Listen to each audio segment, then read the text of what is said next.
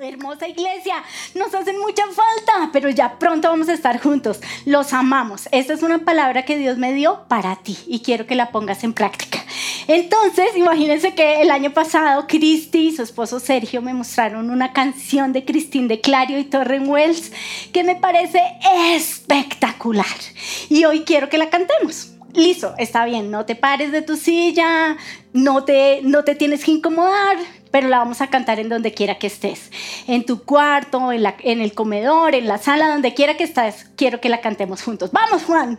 No hay temor, yo creo en ti, duda no hay, desde que vi tu fiel amor mi defensa una y otra vez.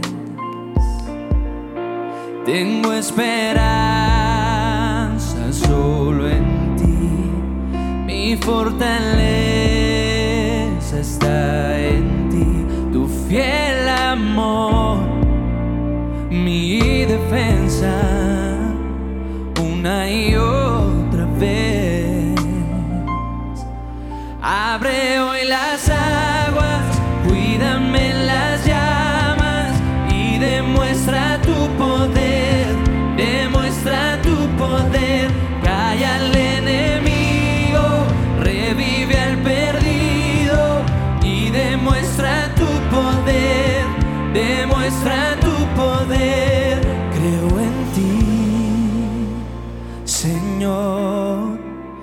creo en ti.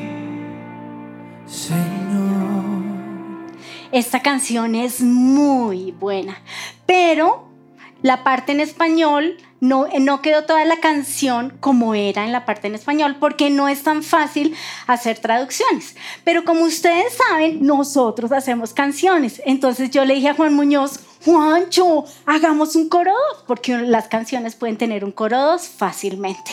Entonces con Juan hicimos el coro 2 y quiero que hoy lo cantes con nosotros. Por esos milagros eres tú famoso. Muestra tu poder como lo hiciste ayer. Por esos milagros eres tú famoso. Ven y muestra tu poder como lo hiciste ayer. Esta canción es un recordatorio de los milagros que Dios ha hecho. En el Antiguo Testamento, Dios liberó a los israelitas una y otra vez de la opresión del enemigo. En un segundo, el mar se cerró y el enemigo quedó sepultado en lo profundo del mar. Y no solo eso, también vimos sus milagros porque Él, siendo Dios, quiso habitar en medio de su pueblo y quiso caminar con ellos en medio del desierto. En Éxodo 25:8 dice, haz que los israelitas me construyan un santuario para que yo habite en medio de ellos. Imagínate, el Dios del cielo quería habitar en medio de ellos. Pero también vemos su poder en el libro de Daniel. Imagínate que el rey de Babilonia había conquistado y capturado a los israelitas. Este rey de Babilonia se llamaba Nabucodonosor. Repite después de mí Nabucodonosor. Muy bien. Y entonces imagínate que capturaron a los israelitas y ellos obviamente estaban encerrados, estaban enjaulados, estaban desesperados y lo único que podían hacer era tic-toc, tic-toc, esperar. ¿No te parece familiar a la situación que hemos venido viviendo desde que comenzó la pandemia? Sí, ¿cierto? Bueno, pero imagínense que el rey de Babilonia mandó buscar dentro de los israelitas jóvenes de familias nobles que fueran fuertes y bien parecidos. Y buscó y encontró a Daniel, Ananías, Misael y Azarías. Los nombres de ellos, cuando los nombres hebreos de ellos exaltaban a Dios. Pero al ser cautivos, sus nombres fueron cambiados y estos nombres exaltaban a dioses falsos. Una noche, el rey Nabucodonosor tuvo un sueño. Fue un sueño tan desconcertante que no pudo seguir durmiendo y mandó llamar a los brujos, hechiceros, magos y astrólogos de Babilonia. Y ellos llegaron y le dijeron, díganos su majestad, díganos el sueño y nosotros le damos la interpretación. Pero él no recordaba el sueño. Entonces él les dijo, no, ustedes son los que me tienen que decir que soñé.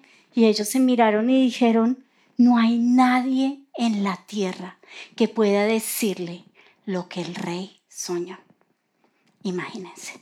Entonces el rey se enfureció y dijo, pues maten a todos los sabios de Babilonia. Esto incluía a Daniel y sus amigos. Cuando vinieron a matar a Daniel, entonces Daniel manejó las cosas con sabiduría y discreción. Y le dijo, déjeme hablar con el rey. Y fue a hablar con el rey. Estaba hablando con el rey y le dijo, deme un tiempo para saber lo que usted soñó, oh rey. Se fue a su casa corriendo y llegó a donde estaban sus amigos y les dijo, ¡Oh no! ¡Nos vamos a morir! ¡El rey nos va a matar! ¿Qué vamos a hacer? Esta es la versión colombiana de la historia. Yo me imagino que ellos no fueron tan dramáticos, pero bueno, así somos nosotros los colombianos, ¿verdad? Yo me imagino que ellos se unieron a orar y fue tal el clamor y la oración que Dios respondió de manera inmediata, no solo porque su pellejo estaba en juego, sino porque había un tiempo para responderle al rey. La Biblia dice que Dios le reveló a Daniel esa misma noche el sueño por medio de una visión. Y la reacción inmediata de estos jóvenes hebreos fue alabar a Dios. Después de alabar a Dios, Daniel dijo, nadie podía conocer el secreto del rey, pero hay un Dios en el cielo que revela secretos. En ese mismo instante, Nabucodonosor supo el poder de Dios. Y la Biblia dice en Daniel 2.47, en verdad tu Dios es el más grande de todos los dioses. Es el Señor de los reyes y es quien revela los misterios, porque tú pudiste revelar ese secreto. Y en el versículo 48 dice, nombró a Daniel gobernador de la provincia de Babilonia y jefe de todos los sabios del rey. Entonces, hay dos cosas que yo quiero que sepas y aprendas de esta, de esta historia. La primera es que no hay nada que una oración no pueda cambiar. Y la segunda es que yo veo una secuencia. Y esta secuencia es de cinco puntos, así como los deditos de tu mano. Había un problema, los iban a matar. Ellos oraron que sucediera un milagro. Dios intervino con un milagro. Ellos alabaron a Dios y Dios se hizo famoso. Nabucodonosor conoció al Dios de estos jóvenes hebreos, conoció el poder de estos jóvenes hebreos. Pero eso pasó en el Antiguo Testamento. ¿Qué pasó en el Nuevo Testamento? Resulta que durante un buen tiempo Dios había permanecido callado. Pero la verdad es que Él estaba actuando profundamente para enviar al Mesías a la tierra. Antes de enviar al Mesías, él mandó a Juan el Bautista y Juan el Bautista era el encargado de abrir el camino para el Mesías. Entonces mandó a Juan el Bautista y después llegó Jesús. ¿Quién es este Jesús? La Biblia dice en Juan 1.14 entonces la palabra se hizo hombre y vino a vivir entre nosotros. Estaba lleno de amor inagotable y fidelidad y hemos visto su gloria, la gloria del único Hijo de Dios.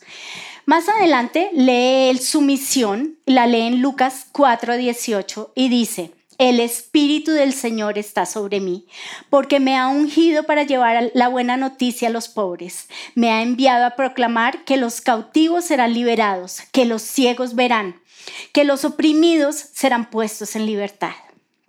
Quiero que te imagines por un momento que Dios, hecho hombre, caminó en la tierra. Y no solo eso, caminó entre nosotros y se movió en medio de nosotros haciendo milagros.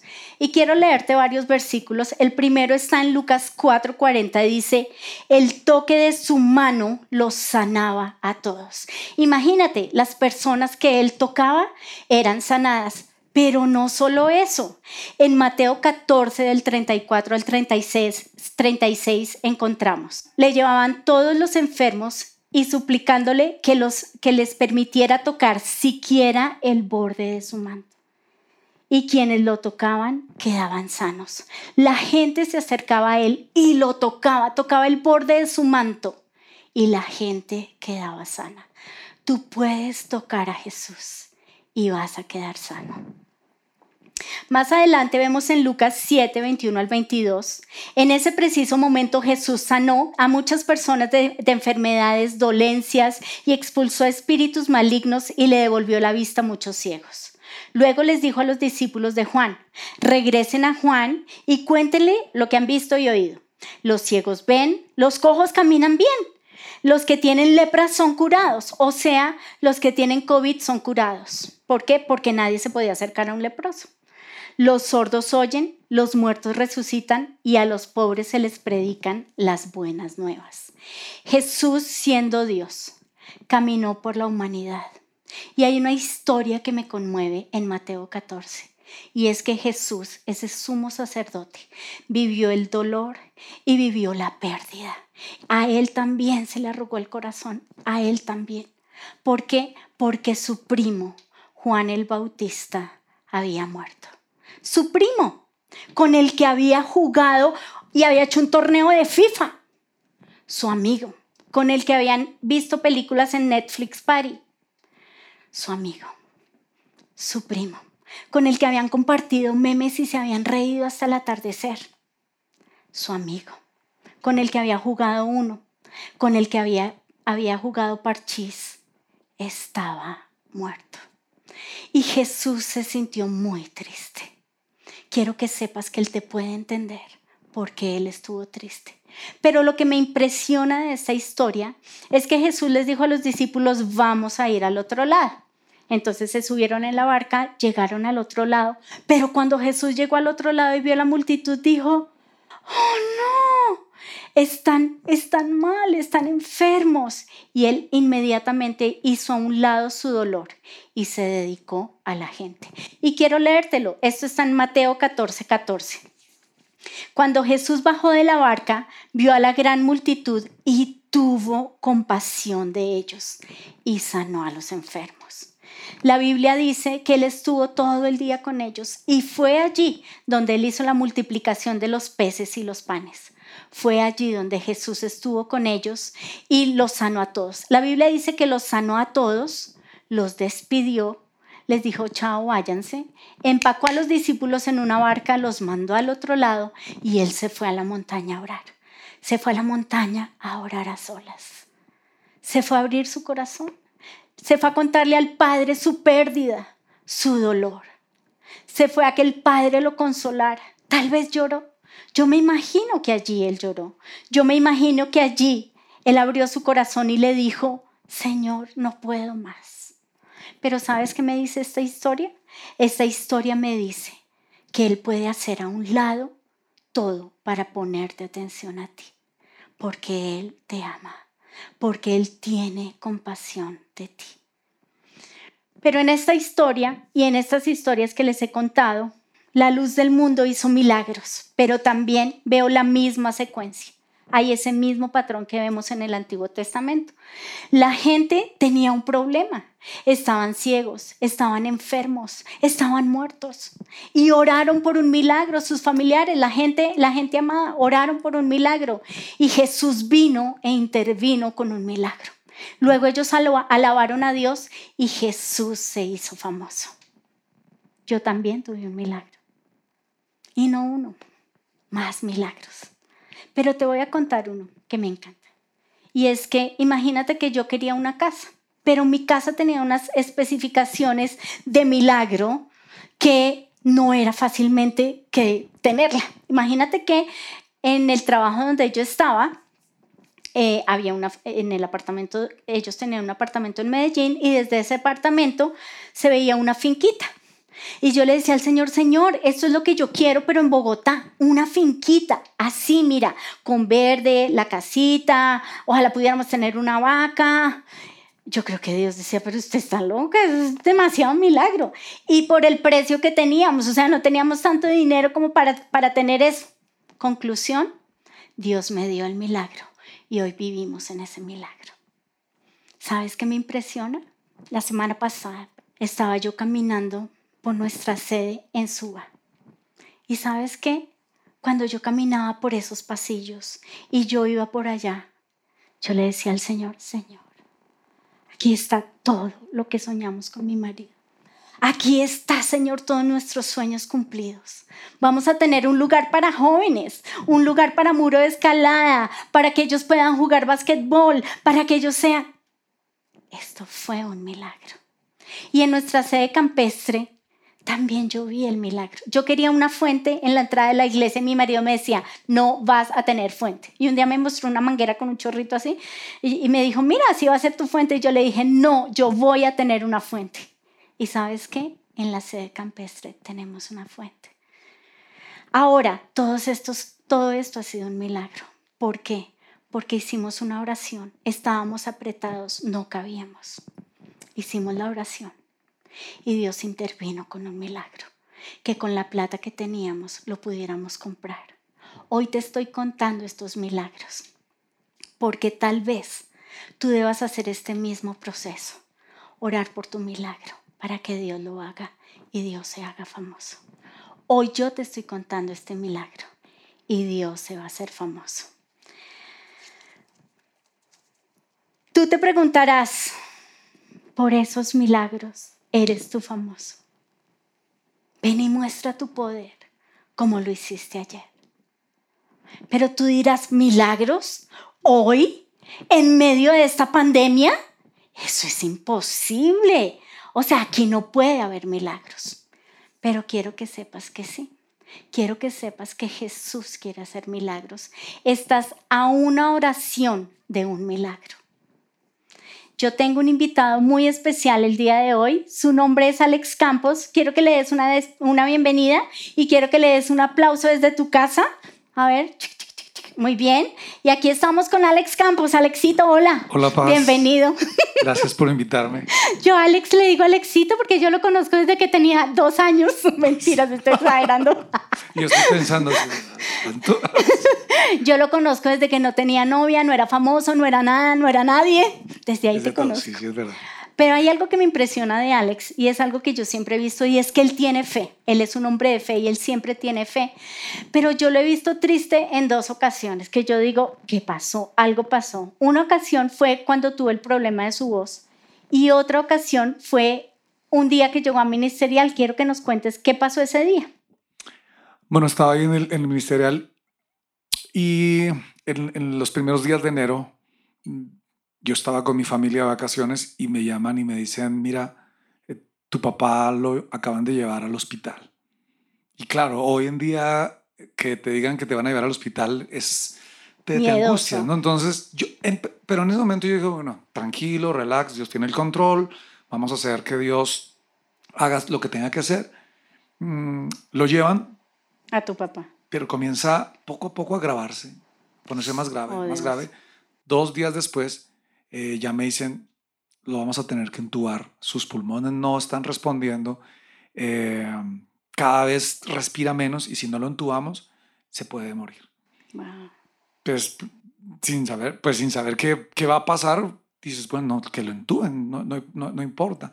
Entonces yo hablo con uno de mis hermanos y me dice, no, Alex, véngase, porque yo estaba fuera de Bogotá, venga, véngase con nosotros, esto, esto está muy delicado, yo no creo que mi papá eh, salga de esta. Mm, Ahora, el milagro era conseguir una UCI, porque ese era otro Wow. milagro, porque no hay UCIs, o sea, no hay un lugar donde atender a la gente que está Wow. grave. Entonces comenzamos a orar, Dios, por favor, abre un espacio. Gracias a Dios ha, ha- ha puesto ángeles alrededor de nosotros en Sí. ese tiempo. Le conseguimos una UCI y comenzó. Pero no nos daban, no, no nos daban buenas noticias. Todo, Wow. Todos los días era, no, tu papá está mal, tu papá está mal. Tanto que llega un momento donde me dicen, Alex, reúne a tu familia y prepárense porque, mira, estos son los exámenes de tu papá, no va a pasar. Ahí me, ahí, ahí me puse triste, porque ah, mi papá por muchos años dejó de vivir conmigo y, y yo me puse triste y le decía a Dios, tengo que recuperar años con mi papá, o sea, ¿por, por. ¿por qué?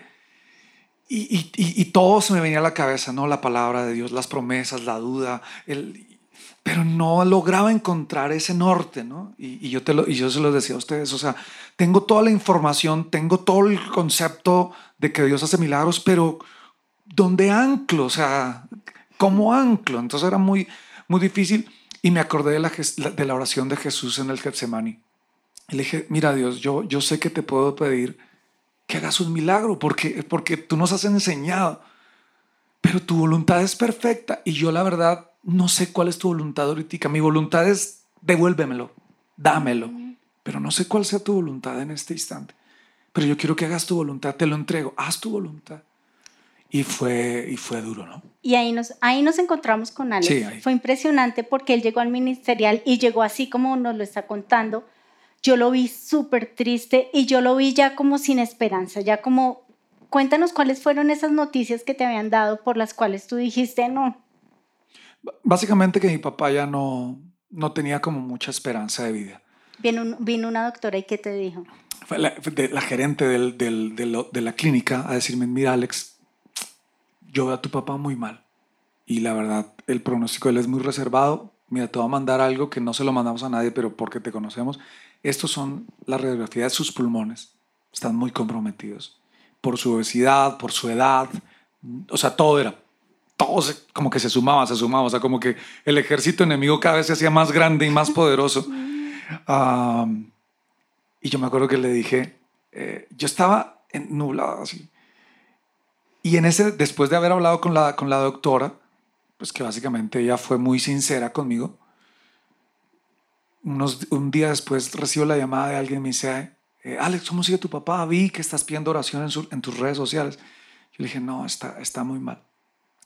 Y él no es cristiano, pero Dios lo utiliza para decir, pero hermano, usted tranquilo, o sea, en paisa, hermano, usted tranquilo, usted, usted, conoce a ese Dios de milagros, usted, usted- Dios ha hecho milagros con usted, así que relajado. Pero me lo decía desde otra, hasta que yo que sentía como que, uy, o sea, como que este Ajá. tipo sabe y cree que En el Dios. que, que en el Dios que yo estoy en este momento como así que me dijo "Ah, usted va la fija o sea como que Wow. va a la fija entonces eso me, me, me, me sorprendió le dije sabes qué amor si yo salgo corriendo y los dejo a ustedes aquí tirados y me voy a la clínica a ver si lo puedo ver a ver qué puedo hacer en mis pruebas le estoy quitando el lugar a Dios es como hasta un lado yo yo lo tomo yo tomo pero si yo me quedo aquí con ustedes y obviamente pues esperando qué va a pasar Dios va a hacer algo Dios va a hacer algo Mm, Y fue impresionante porque él llegó al ministerial y llegó así. Sí. Y yo les dije, bueno, vamos a orar, todos vamos a levantar la fe de este hombre de fe. Y comenzamos a orar. Comenzamos a orar y yo me acuerdo que yo oré precisamente los milagros que Dios había hecho en el pasado y los milagros que él había hecho en el futuro, y yo le, en, el, en el Nuevo Testamento. Y yo le dije, Señor, clamamos un milagro. Y lo impresionante es que los mismos muchachos del ministerial comenzaron a darle palabra de fe. Yo le dije, por favor, den palabra de fe.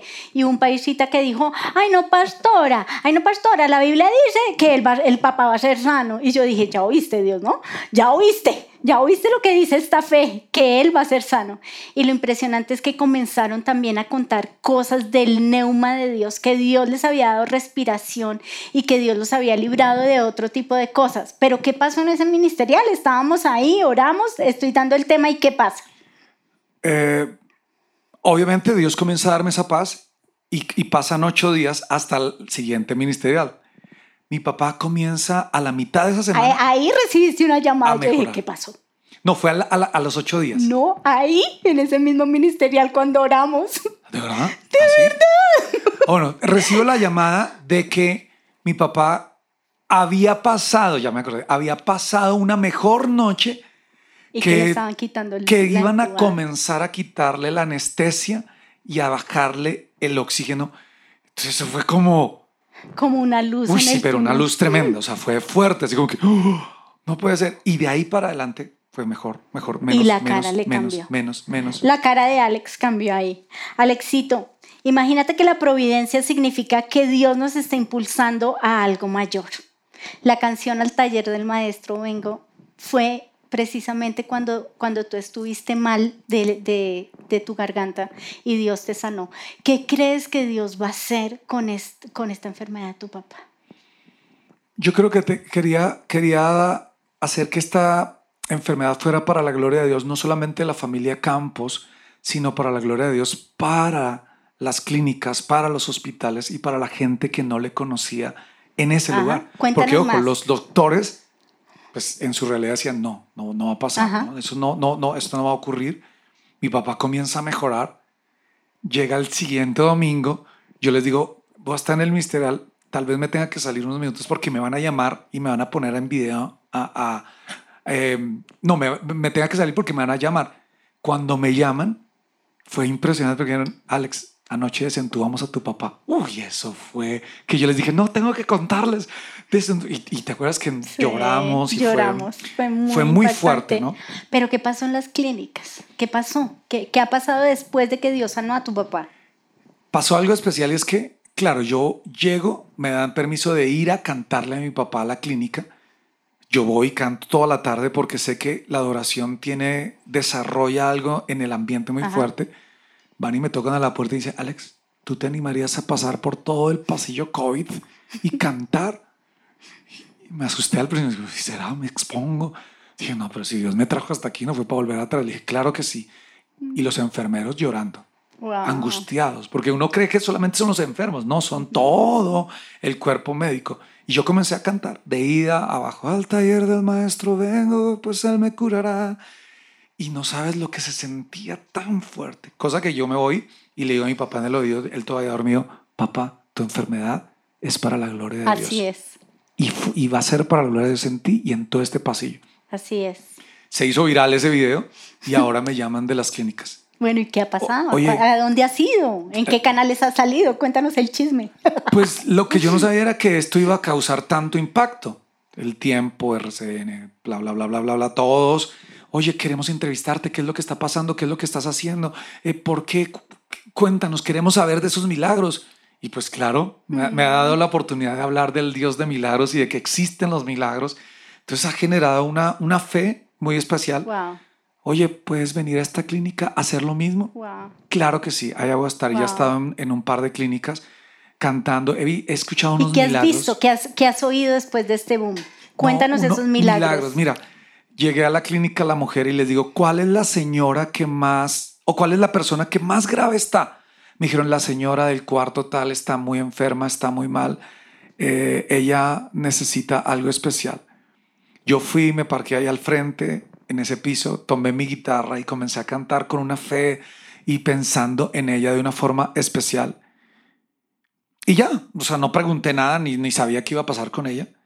Una semana después me mandan un audio a través de, de- de alguien que trabaja conmigo y me dicen, mándale a decir Alex, qué gracias, qué gracias. Mira, que la señora que le dijimos que ya no había esperanza, ah, se, se despertó ¿Cuántos años tenía? y ayer estaba celebrando sus 84 84 años. años. y un milagro. Pero Wow. yo quedé así como que, no, Dios, sígueme utilizando. O sea, yo, sígueme utilizando. O sea, yo solamente me paro con mi guitarra y cantaré y tú hagas lo- que tengas que hacer. Entonces, una, una Wow. cantidad de generales de milagros, personas que llevaban 23, 24 días en coma en la UCI, despertaron Wow. despertando. wow. Entonces, eso nos ha generado a, a- a- a- a exaltar a más a Dios, a hacernos Wow. más públicos y a lo que tú me decías, Sí. ¿no? Porque tú me escribiste, estamos haciendo famosos el nombre de Jesús. Esa es la idea. Sí. Bueno, quiero que les des una, una palabra de fe a todos los que nos están viendo, a los, que, a los familiares que tal vez están atravesando esa crisis de fe como, como tú tuviste, como tú nos contaste. Entonces, cuéntanos, dinos una palabra de fe para ellos. Dice, dice, dice la palabra de Dios que aunque andemos en valle de sombra de muerte, no temeremos mal alguno Así porque es. Él estará con nosotros. Así es. Y, y- y es obvio que vas a sentir miedo, vas a sentir tristeza. Yo, yo la sentí, yo estaba ahí paniqueado, eh, asustado, pero Él estaba ahí, Él estaba ahí. Y, y solo tienes que entender y confiar de que Él está ahí. No lo sientes, no es la misma emoción de cuando estamos en la iglesia, pero Él está allí. Y si crees, así como lo dijo Jesús a aquella mujer, si crees, vas a ver la gloria de Dios. Solamente tienes que disponer tu corazón y decir, Jesús, haz el milagro, entra en mi corazón y desarrolla ese milagro, porque Dios los está haciendo. O sea, no es como algo que le pasa a algunas personas, no, lo está haciendo y hoy a través de esta predicación, a través de esta reunión, ya está haciendo el milagro en tu vida. Solo tienes que creerlo. Y vas a hacer un concierto, cuéntanos Sí, así 20 de marzo. Todo esto ha generado un, que la gente quiere saber, la gente quiere que oremos. El 20 de marzo vamos a hacer nuestro concierto al taller del maestro. Lo quise llamar al taller del maestro porque esta canción en este tiempo ha, ha tomado una fuerza. Así que ahí vamos a estar exaltando a Dios, al Dios de milagros y ese día orando y declarando sanidad a muchas más personas que lo necesitan. Y vamos a ver milagros. Amén. Y vamos a hacer famoso el Amén. nombre de Jesús. El Salmo 16, 8 dice, siempre tengo presente al Señor, con Él a mi derecha nada me hará caer. Por eso mi corazón se alegra y se regocija en mis entrañas. Todo mi ser se llena de confianza. Jesús está aquí hoy. Jesús está en presente. Jesús está para consolarte. Jesús está para llenarte de fe. Jesús está para traer vida porque Él te ama. Y acuérdate, Él puso a un lado su dolor porque tú eres importante para Él. Vamos a orar. Padre, yo te doy gracias por los milagros que nuestros ojos van a ver. Gracias por los milagros que Alex ha visto, Señor, pero nosotros también hemos visto milagros y nosotros queremos publicar esos milagros porque nosotros queremos hacer famoso tu nombre. Pero Señor, hoy clamamos por ese milagro y vas a contarle al Señor cuál es tu problema. Vas a decirle, Señor, mi problema es... Dile, cuéntaselo.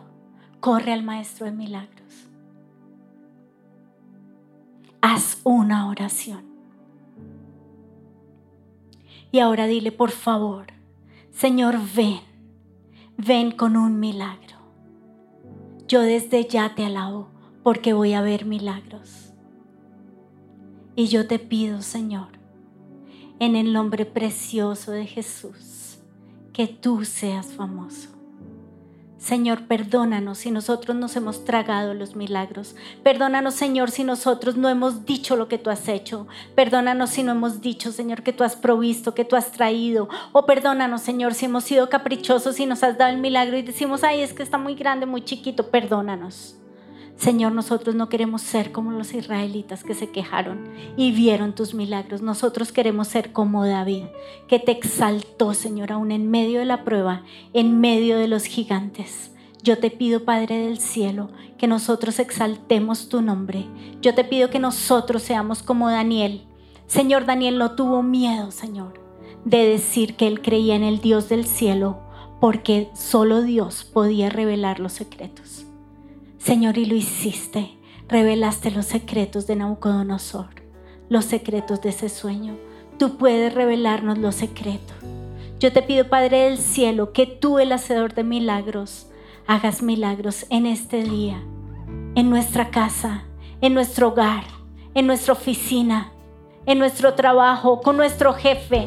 Que nuestro jefe, Señor, conozca al Dios en el que nosotros creemos. Señor, haz famoso tu nombre y te exaltamos a ti, Señor, Dios Todopoderoso. Exaltamos tu nombre y tu bondad y te damos gracias porque vamos a ver milagros.